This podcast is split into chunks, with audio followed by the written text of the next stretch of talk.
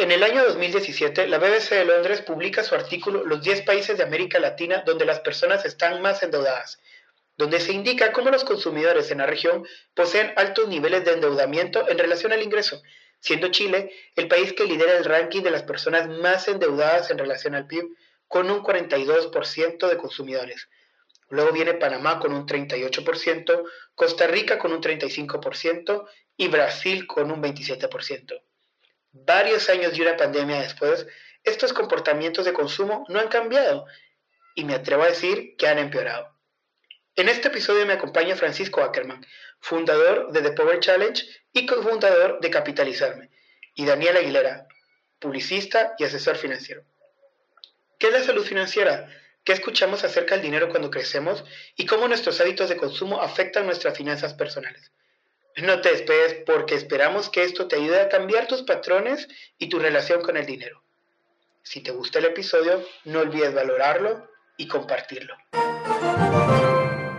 Alexa, reproducir el mejor podcast. Reproduciendo el launcher.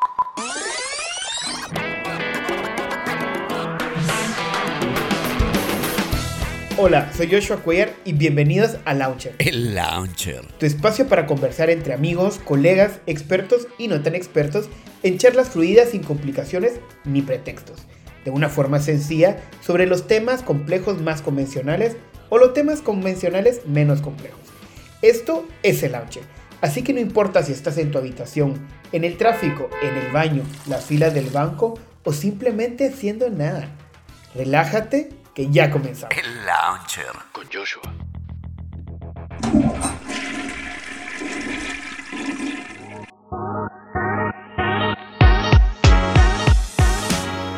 Hello, hello, hello, ¿cómo están? Buenos días, buenas tardes, buenas noches, no sé dónde me están escuchando ni en qué momento, pero de verdad, mil gracias por acompañarme en el Launcher. Y bueno, ya saben que aquí creemos que la ignorancia es temeraria y les quiero compartir algunos datos que encontré por ahí. Según Portafolio, uno de los diarios financieros más importantes de Colombia, hicieron una nota acerca de una reparadora de deudas. Son estas compañías que ayudan a las personas a salir de sus deudas y, poder estabilizarse económicamente. Y nos comentan que el 53% de sus clientes son personas entre 30 y 36 años de edad, pertenecientes a la generación X. En otro paper que encontré, representaciones sociales del endeudamiento del consumidor, nos indican que en Brasil, porque ya saben que este podcast es latinoamericano y vamos para todos lados, el 25% de las familias con ingresos de hasta 10 salarios mínimos tienen cuentas vencidas y aproximadamente un 11,5% no están en condiciones de pagar las deudas. También se menciona que el endeudamiento vía tarjetas de crédito hoy se presenta como el indicador de más elevada morosidad, lo que trae a la discusión y muestra la vulnerabilidad de nosotros los consumidores. De verdad, desde hace un tiempo yo conocí, bueno, hace poco conocí este concepto de la salud financiera y de verdad estas herramientas que me ayudan al buen manejo de mis finanzas y como consecuencia estar más tranquilo yo conmigo y con los que me rodean, de verdad. Y de verdad en este podcast no queremos llevarnos que tenemos la razón, o que de verdad nosotros somos los, los, expertos, bueno, sí tenemos expertos, por eso los invitamos, pero de verdad eh, quisiera que plantear otras fórmulas para poder obtener otros resultados en tu vida. Esta es la idea y generar estas conversaciones.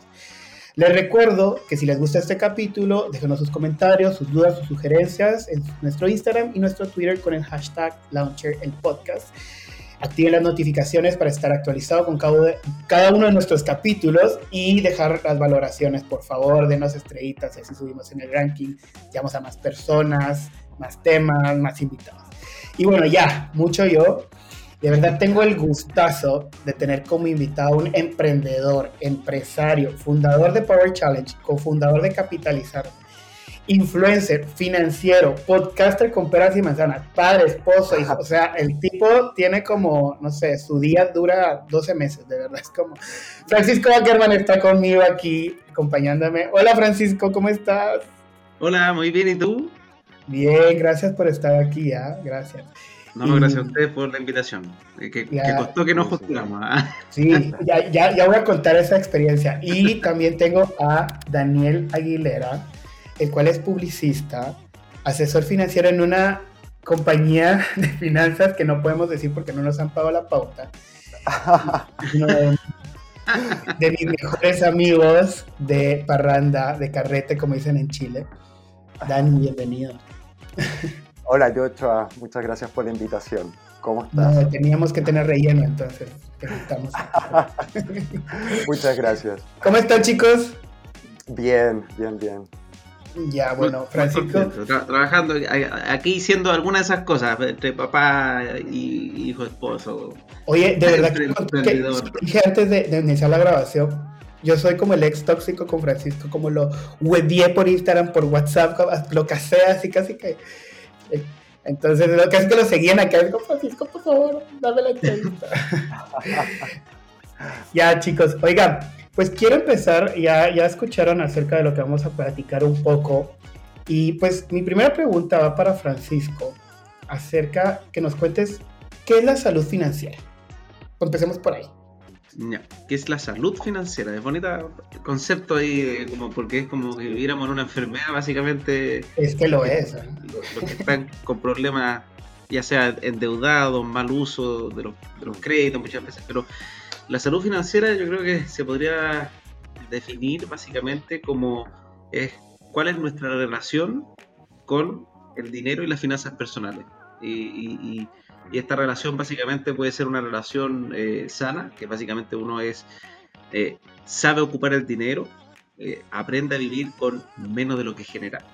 Que muchas veces es muy difícil, pese y esto no es para cualquier persona, los que ganan muy poquito o mucho, eh, vivir siempre al límite o tratar de eh, aparentar más de lo que uno es, genera una muy mala salud financiera. Entonces, básicamente es tener esta buena relación con el dinero, eh, entender que es parte del mundo, es parte como de todos los tipos de, de bienestares que existen. Uno puede ser, no sé, por un típico ejemplo, un millonario que se suicidó porque era infeliz, sí, existen esos casos, pero también existen casos de personas que pueden tener una bonita familia, pero no tienen absolutamente ningún recurso y no pueden llegar a fin de mes y no tienen para, no sé, comer. Entonces, todos esos ámbitos son importantes y la salud financiera es uno de ellos que hay que cuidarlo bastante porque el mundo se transa en dinero.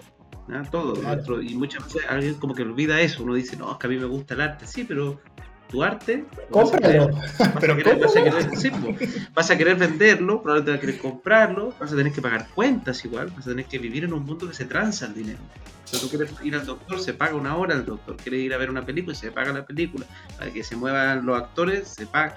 Entonces, todo se transa en dinero y no es que el dinero sea no tenga un verbo o, no sea bueno o malo, es, es como que a veces la gente lo demoniza, pero el dinero es básicamente como un celular, se puede usar bien, se puede usar mal, maximiza simplemente cosas. Si tú quieres ser, no sé, pues, ayudar a mucha gente, probablemente si logras recaudar más dinero para, para eso, vas a poder hacerlo y vas a poder pegar, pegarte un viaje ir al país que tú quieras ayudar. Entonces, es muy importante eso. Eso para mí es la salud financiera, estar sano con el dinero y aprender a vivir con menos de lo que se gana.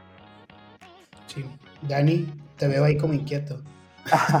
Yo eh, que concuerdo con, lo que comentamos. Eh, básicamente igual, eh, solamente agregar que también la salud financiera hay que verla con lo que no es tener salud.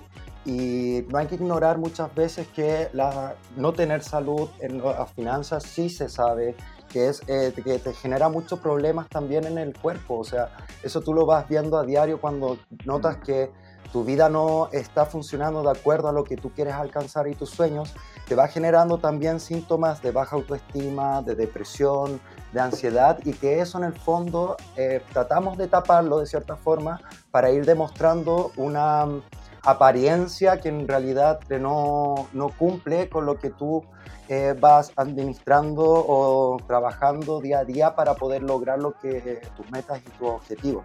Entonces también solamente era agregar eso que es importante tener conciencia de ir detectando de cómo está tu, tu estado y, mm, y básicamente eso. Eso, Daniel, me impresiona. es, que me confundí un poco porque quería agregar que donde trabajo, y no quiero decir el nombre, eh, todavía no, nos paguen la pauta. Hasta que nos paguen. Eh, siempre se habla de eh, que la finanza y la salud financiera, en el fondo, es que eh, cuando no, hay personas que se acercan a tu institución o a donde tú, en tu compañía donde trabajas, eh, hay personas que se acercan y tienen síntomas y nosotros tenemos que actuar como doctores para poder ayudarlos justamente y poder entregar em, los recursos necesarios para que él pueda salir adelante frente a sus situaciones.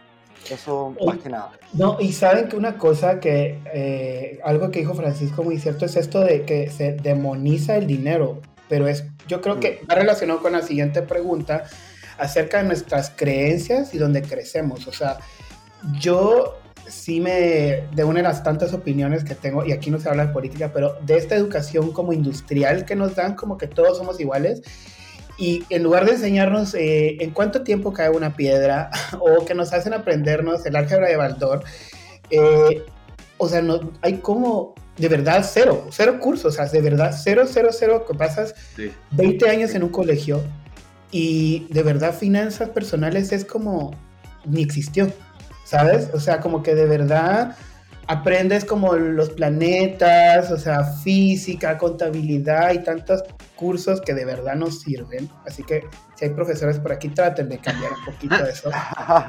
Pero, pero de verdad como que en el colegio no te enseña a manejar tu plata.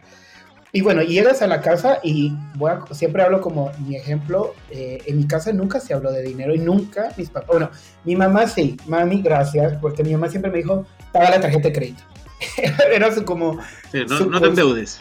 claro, no, su- tengas deuda. no, ni siquiera no te endeudes, era paga la tarjeta de crédito, o sea, ya estaba dando de hecho que la tenía que usar, ¿no? Entonces, era como, mi papá, por ejemplo, padre, te amo también, para mí ha sido el ejemplo de lo que no se debe hacer, como este, este trabajo, pero que esas generaciones eran como de la acumulación, pero también no, nunca hubo de, de que tal vez lo vamos a ver más adelante con Francisco, pero esto de, bueno, esto es para ahorrar, esto es para tus gastos, esto para esto, y como tener, y también tu relación sana con el dinero, como decimos en mi país, taparte hasta donde la chamarra te dé, ¿me Mm. entendés? Porque también esto de la apariencia eh, es, eh, es algo fundamental. Así que no sé qué creen ustedes de las creencias que nos dan desde, desde chicos con el dinero y, y cómo lo podemos resolver. Sobre todo tú, Francisco, que tienes ahorita un hijo, ¿no? Acabas de tener un hijo, ¿no?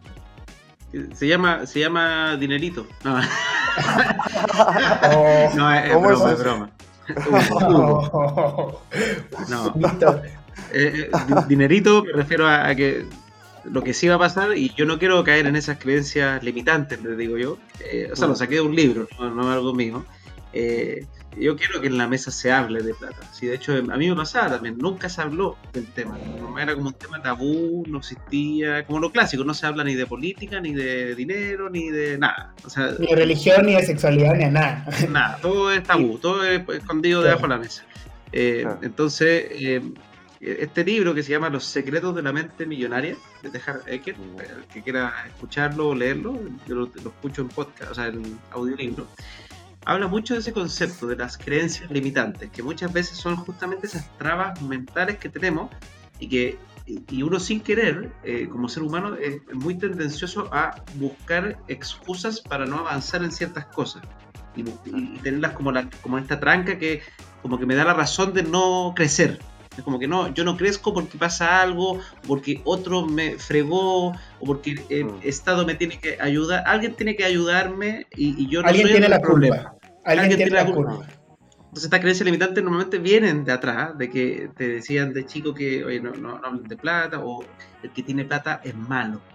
Entonces uno empieza Sí. a, a- escuchar eso y es como, oye, cuando tengo plata voy a ser malo, así que me la gasto rápido. Y, y la Bueno. consumo, la comparto, invito gente, pero no para mí. Y, y es muy loco, porque en vez de decir, oye, lo primero debería ser, sí, no con un término egoísta, pero efectivamente uno No. tiene que tener ego en la vida, pero ego sano, de, oye, yo me quiero a mí mismo, debería cuidarme un poco y, y pagarme a mí mismo primero un poquito de plata para mí y después salgo a gastar y pasarlo bien y todo, pero tengo que tener un pedacito de ahorro. Y esas creencias limitantes son muchas. Las típicas son esas, como que el dinero es malo, o la gente que, la gente que hizo plata, algo tiene que haber Algo hecho. hizo. al- Algo Oye, hizo. Francisco, y, y saben que una cosa que en, en nuestra cultura latina, eh, se me viene mucho el ejemplo eh, muy burdo, pero en el Chavo del 8 el malo era Kiko, ¿no? El que tenía más plata, y Doña Florinda, y el que cobraba la renta. Y siempre también las películas, como que el villano siempre es el que tiene más poder económico y siempre es el que, eh, el que humilla al Apareció Tony. Stark. Claro, en los Simpson, en los Simpson, ¿no? El, el Mr. malo. Kristen Bird, es el, el que se chinga a todos y todo. Entonces, hoy qué feo, qué feos somos, de verdad. Y, y- y en, en países más desarrollados, al revés, la persona que quiere generar más y crecer más, normalmente se, se admira bastante y, y- y empieza una cultura. Bueno, y eso lo ha logrado hacer muy bien Silicon Valley y todas estas culturas como de cre- cre- crecer colaborativamente, pero compartir los resultados y, y- y al final todos quieren ser más grandes eh, y, y generar más soluciones al mundo, básicamente, y no se ve mal eh, crecer, sino que al, al revés, esa persona probablemente va a aportar mucho más todavía a la sociedad. Exacto. Claro, entonces, sí, porque yo te repito, de verdad, yo esto de, de manejar dinero, ni en mi familia, eh, ni en los amigos también, no se pone, tus amigos no te dicen, oye, hasta hace poco que yo comencé con los, con los- y lo caí por los chicos, llegué con ti, Francisco, por los chicos de Inversapes que también van a estar acá, seguramente. Buena. Y, y ahí fue donde yo empiezo a entender un poco de cómo manejar mi plata, ¿me ¿entiendes? ¿Cuánto tengo que destinar a mi arriendo? ¿Cuánto tengo que destinar al pago de deudas, a servicios, también a, a disfrutar? Obviamente que también he aprendido en el camino es eh, no solamente un objetivo, sino como acumular, sino también disfrutar el proceso también, ¿no? Totalmente. disfrutar el proceso. Y, y- y bueno, también darse unos gustitos por ahí. A veces a mí se me va la mano, tengo que decir que yo soy... No, me acabo de ir de viaje, Francisco, y no quieres ver mi estado de cuenta, de verdad. Me da, hasta me da vergüenza pasar enfrente del banco por eso. Pero Este año fue mi, mis primeras vacaciones. Este año yo estuve muy orgulloso porque fue la primera vez que me iba de vacaciones con lo que logré ahorrar el año anterior y no tener que ocupar tarjetas. Porque antes siempre me iba de vacaciones y después veía cómo las pagaba. ahí lo pago, Ah. chao. Ahí lo pago. Claro. O sea, entonces, una de las partes de esto de la salud financiera, entonces podemos decir que es hablarlo de chicos, hablarlo con los amigos, hablarlo.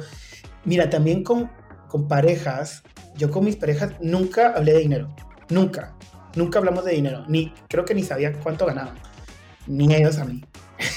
o sea, y, era así como, ay, sí, ahí te lo pago, o algo así, o sea, y, y una de mis, bueno, tal vez mi relación más importante, como que nunca supe cuánto ganaba. O sea, como que vivíamos juntos y todo, pero nunca supe Y, cuánto y nadie habla- no se hablaba del tema. No, o sea, sí, era como, como que, no sé, como que se avergonzaba, no, pero yo sé que ganaba bien, porque, ¿me entendés? Veíamos bien y todo, pero, pero era así como, como que nunca me dijo, oye, esto es para esto, o, estoy endeudado también, porque yo creo que en una relación de pareja, Es súper importante Sí. compartir. lo- lo- no sé, de hecho, yo con mi, mi señora, los dos partimos juntos, endeudados, los dos, porque teníamos mala. Sí. y- y- y nos pusimos como meta y logramos. a- Y, y- y yo pensaba que yo estaba mal y estaba peor. Y- Pero se sacó, Oh. se sacó la mugre, la mugre, la mugre y, y logró salir de todas sus deudas. Entonces hoy día tiene ahorro, es bonito que los dos tenemos ahorro, tenemos la- las Buenísimo. cuentas de la casa están todas en una cuenta común. Mira, Lo que, lo que une las deudas que no lo separe el hombre. ahí amarrados ahí con, con el tema del, del hogar. Oye, Francisco, y entonces, siguiendo, siguiendo con el tema de la salud financiera, ya vimos, bueno, es desde chicos esto. Y ahora creo que también viene el tema de los hábitos, que yo creo que, y lo que he aprendido, es la base cuando vienes de chico, bueno, que yo creo que hay diversos factores. En lo personal a mí materialmente nunca me hizo falta nada, o sea, tuve educación, tuve viajes, eh, yo, era, yo era el Kiko de la clase, tengo que decirlo, yo era el que ya me se reía porque era de los que hay que traer una Coca-Cola, yo llevaba el doble litro, ¿sabes? y era como, a huevo me lo merezco, a huevo tengo que vestirme así.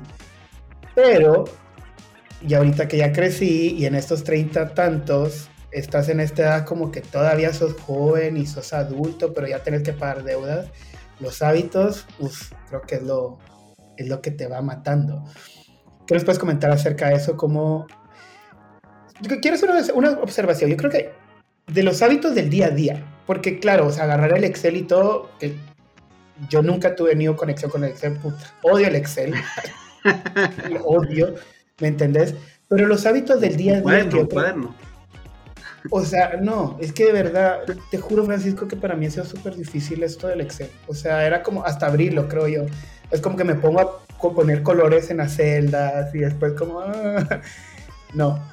Pero lo que sí me he dado cuenta que los hábitos del día a día, que, no sé, un ejemplo, estás estresado en oficina y ¿qué haces?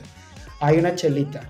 O un mini, bueno, aquí tengo a mi compadre de, de carrete que no me ayuda mucho a ahorrar, no, verdad. ayuda- no nos ayudamos, no nos apoyamos realmente. no nos apoyamos. Pero hoy esos hábitos Sí. es como lo, lo- lo básico, ¿no? Porque sí, yo pago mis cosas y todo, pero después estos gastitos hormiga, que no son tan hormiga, o sea, son como, no sé, un monstruo ahí. ¿Qué onda? ¿Qué nos dices de eso? Bueno, ahí dos cosas. Vuelvo a otro libro también, que es muy, muy bonito, que me ayudó. Una enciclopedia este hombre, o sea, ¿de ¿cómo hace Francisco?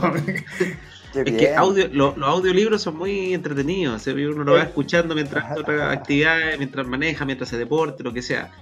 Eh, y a veces no te quedan a la primera porque eh, obviamente leer es más concentrado normalmente, pero, pero lo puedes escuchar de nuevo varias veces. Entonces, hay, hay varios. eh, están los clásicos, los siete hábitos de la gente altamente efectiva, pero esos son Sí. como muy...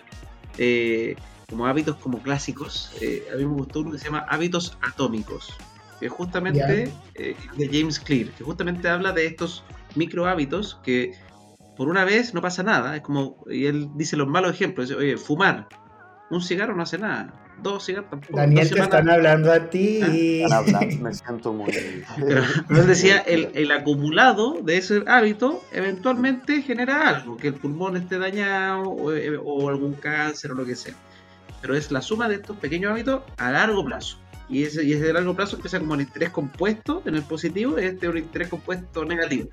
Y, y él dice lo mismo, oye, ir al gimnasio un día, no pasa nada, un mes, probablemente tampoco, a lo más liberáis un poquito endorfinas, te sentís mejor porque estáis yendo, pero el, el hábito, que, que ya es cuando lo haces a, a diario o semanalmente, alguna, alguna frecuencia determinada, eh, a largo plazo empiezas a ver resultados extraordinarios. Entonces él habla mucho de este concepto como de aprender a hacer, no sé, po, cosas chicas, un 1% de tu esfuerzo, algo, ya, me voy a levantar 10 minutos más temprano, a- pa- porque no sé, soy de las personas que me gusta dormir hasta tarde y no aprovecho el día y vivo pésimo, y después digo que no tengo tiempo, porque si alguien despierta tarde y, y produce toda la noche, ya bueno, pero si alguien se queja porque cree que le falta día, bueno, ya a ponerme 10 minutos antes, ¿qué tal? Después otros 5 minutos antes, y vais un 1% mejor de alguna de tus materias del día, eh, optimizándola en el fondo, no te das cuenta, y después, no sé, por los 3 meses, ese 1% se convierte en un 100 casi. Y, y estás siendo una mejor persona por hacer cositas chiquititas todos Claro. los días. Entonces, hay, hay hábitos muy, muy de diario que, eh, que a veces cuesta darse cuenta, porque lo- lo- los malos hábitos, o, o- o el concepto hábito, básicamente, es que tu cuerpo se acostumbra a hacer lo que, lo que vienes haciendo todo el tiempo, y tu mente y todo. Entonces, porque a uno, a la a la- al cuerpo y a la mente le gusta funcionar en piloto automático, porque descansa, mucho, es como, es natural en el fondo. Entonces, hacer un hábito significa un esfuerzo. Por eso es que él habla mucho de los pequeños hábitos para que el esfuerzo no sea tan traumático, para que puedas volver a repetirlo rápido. Entonces, eh, porque la típica, po, ay, me inscribí en el gimnasio, y pago el mejor gimnasio del año y voy y hago 350 mil pesos, termino adolorido de cuatro días y ya no vuelvo nunca más. Claro. Entonces, eh, hacer pequeños hábitos que te ayudan a ir marcando eh, diferencias en el día a día.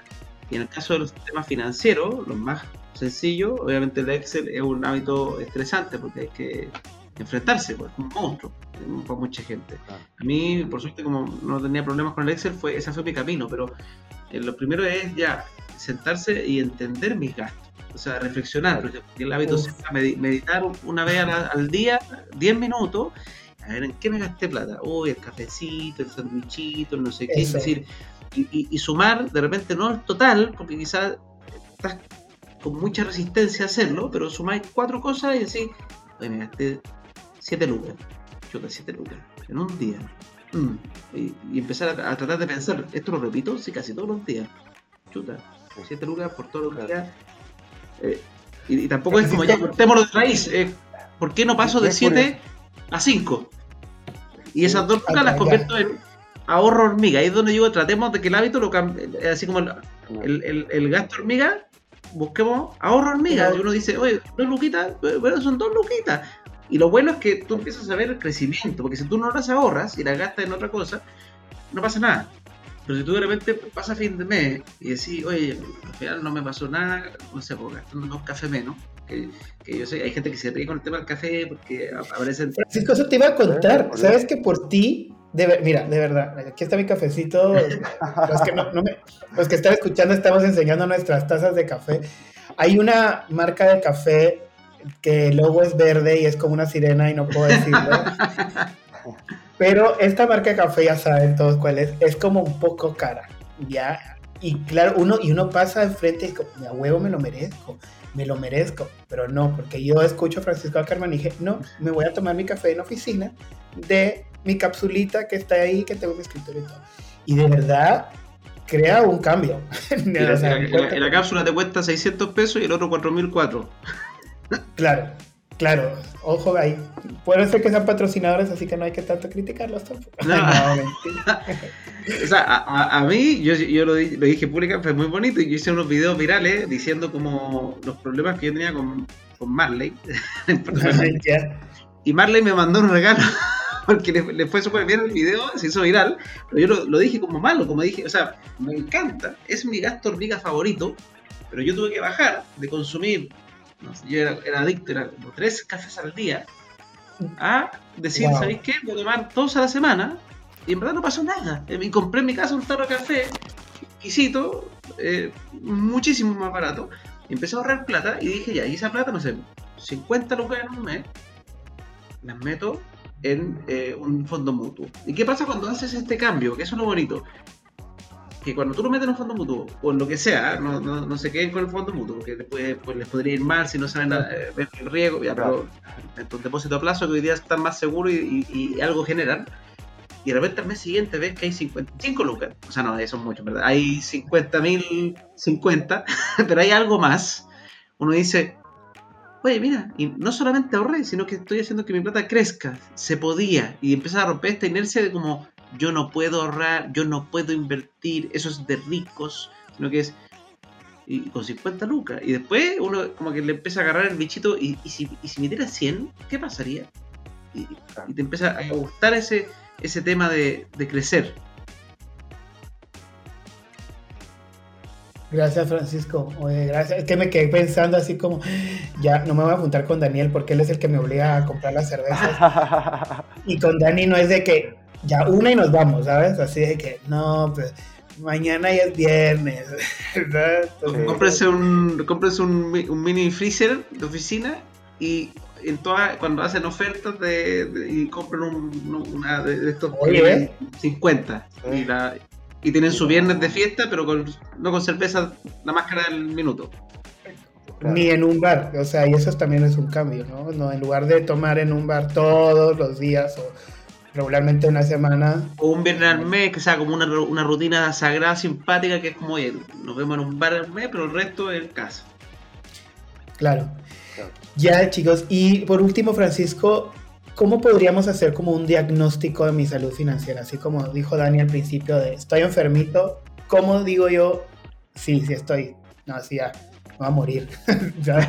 Estoy ya terminal, estoy ya terminal. estoy terminal. Al hospital, por favor. Llévame al hospital, entúbenme.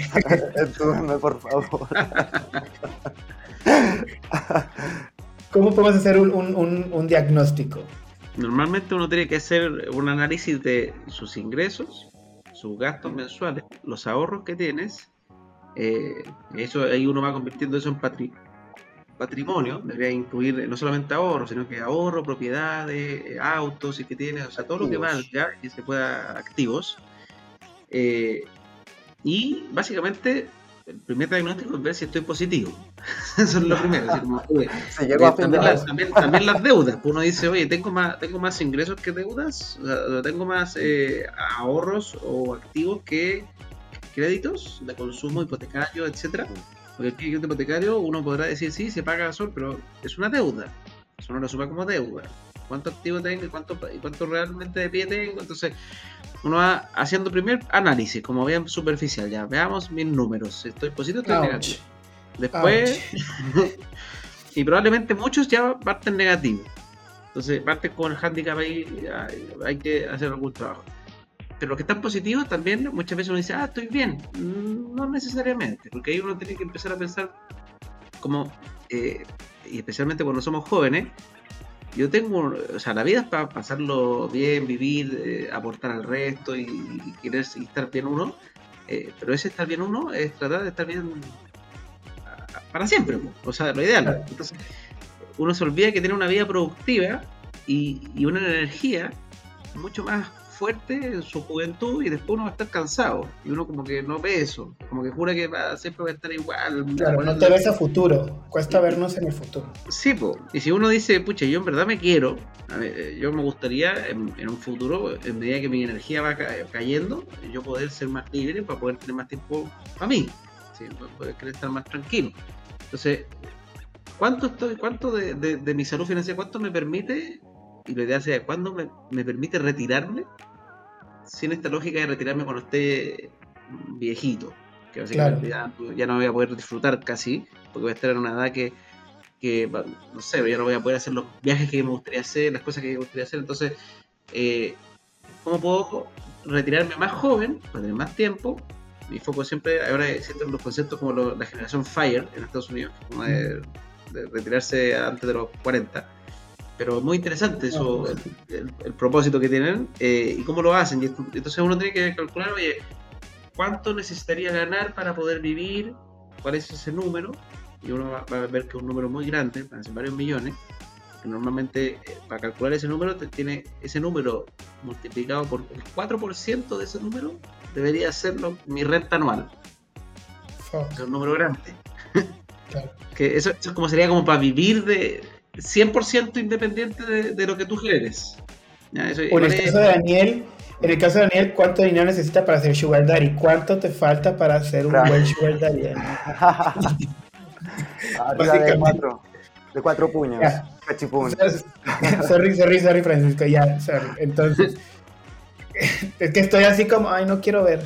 ¿Sabes qué? De verdad No, no, pero, pero es- pero lo primero es eh, su- su- suma, resta, cero, buscar dónde estoy. Y después uno ya tiene que decir, eh, como empezar a pensar, si es sentido común muchas veces, que uno como que se complica y piensa que hay que hacer fórmula grande, pero es un poquito, un poquito de sentido común. Es como, oye, ¿cuánto en verdad creo que voy a poder trabajar firme con lo mismo que gano hoy día o, o creciendo un poquito de tanto tiempo, 30 años? Ah, ya, mucha.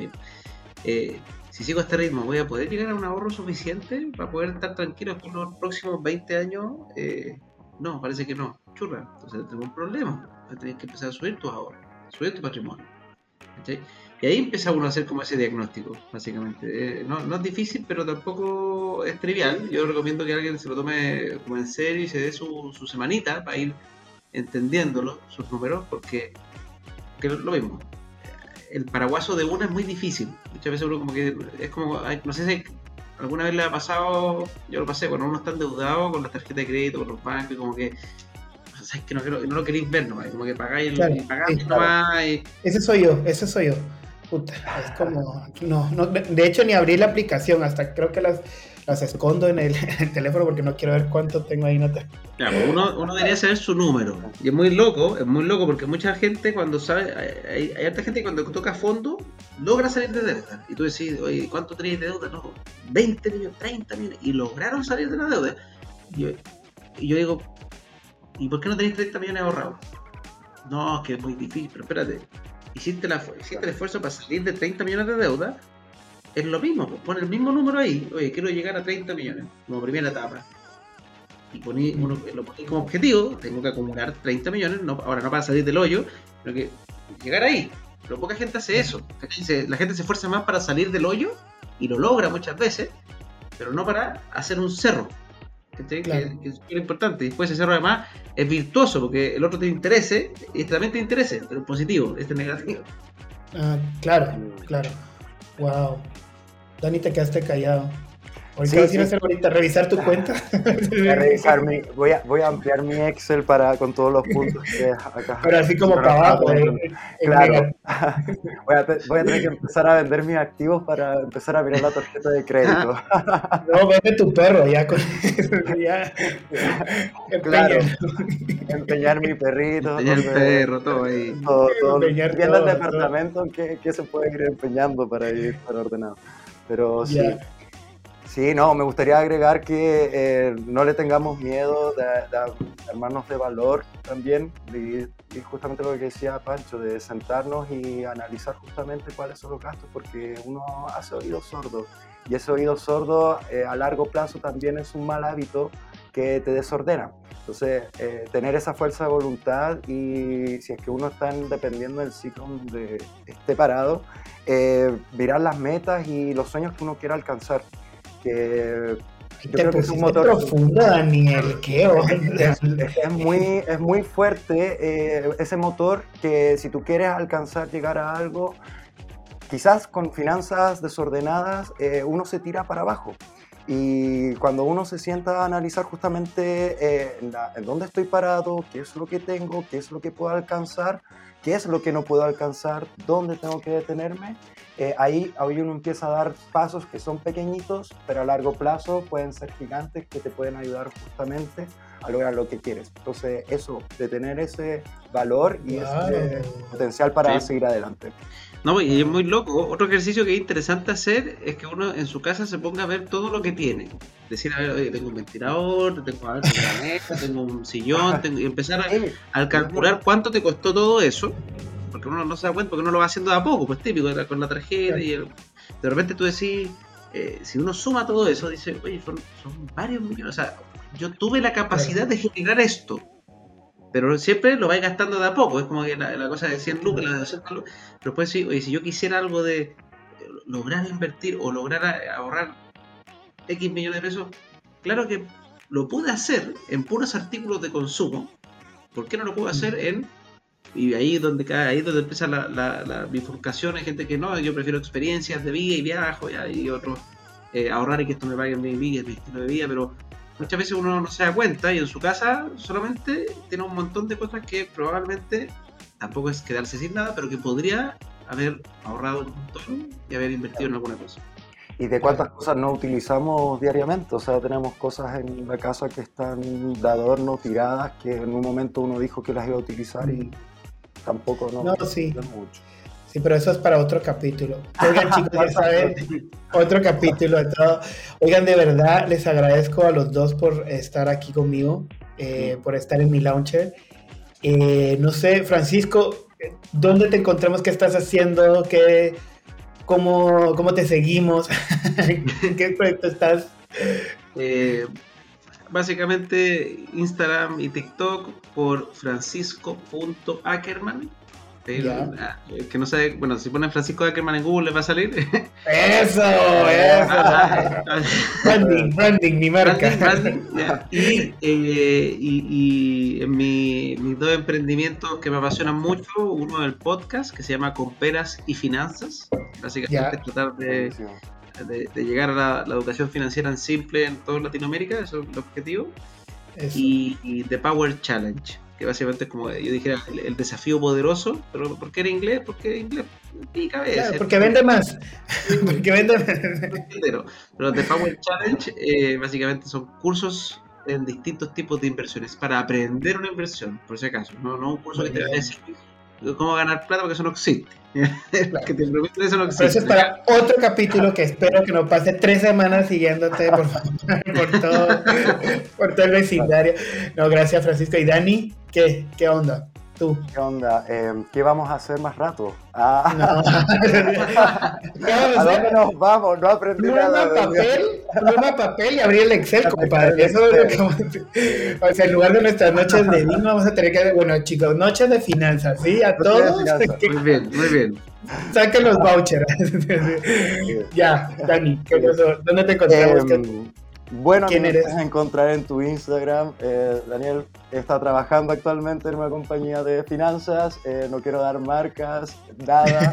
Eh, pero sí dejo el mensaje de que hoy en día eh, no tener miedo de enfrentar la situación en la que uno está entregando, eh, recurrir a donde los, están los amigos y... Tu dirección, compadre, no se sigue inspirando. Sí, este podcast es mío.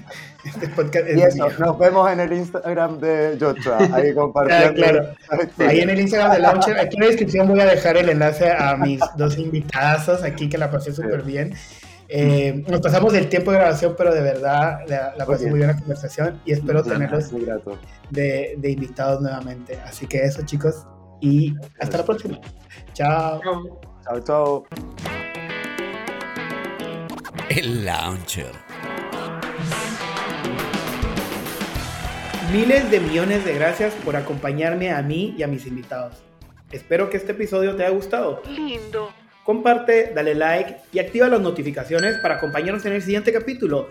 Déjanos tus comentarios, dudas, sugerencias, mentadas de madre ¿Qué? en nuestro Instagram. Pará, ¿qué te creíste que sos? ¿Qué, qué, te- qué te pasó en la vida? Así que te deseo mucho de lo bonito y hasta la próxima. Bye. Todas las opiniones realizadas en el episodio anterior son de índole personal. El Launcher. Con Joshua.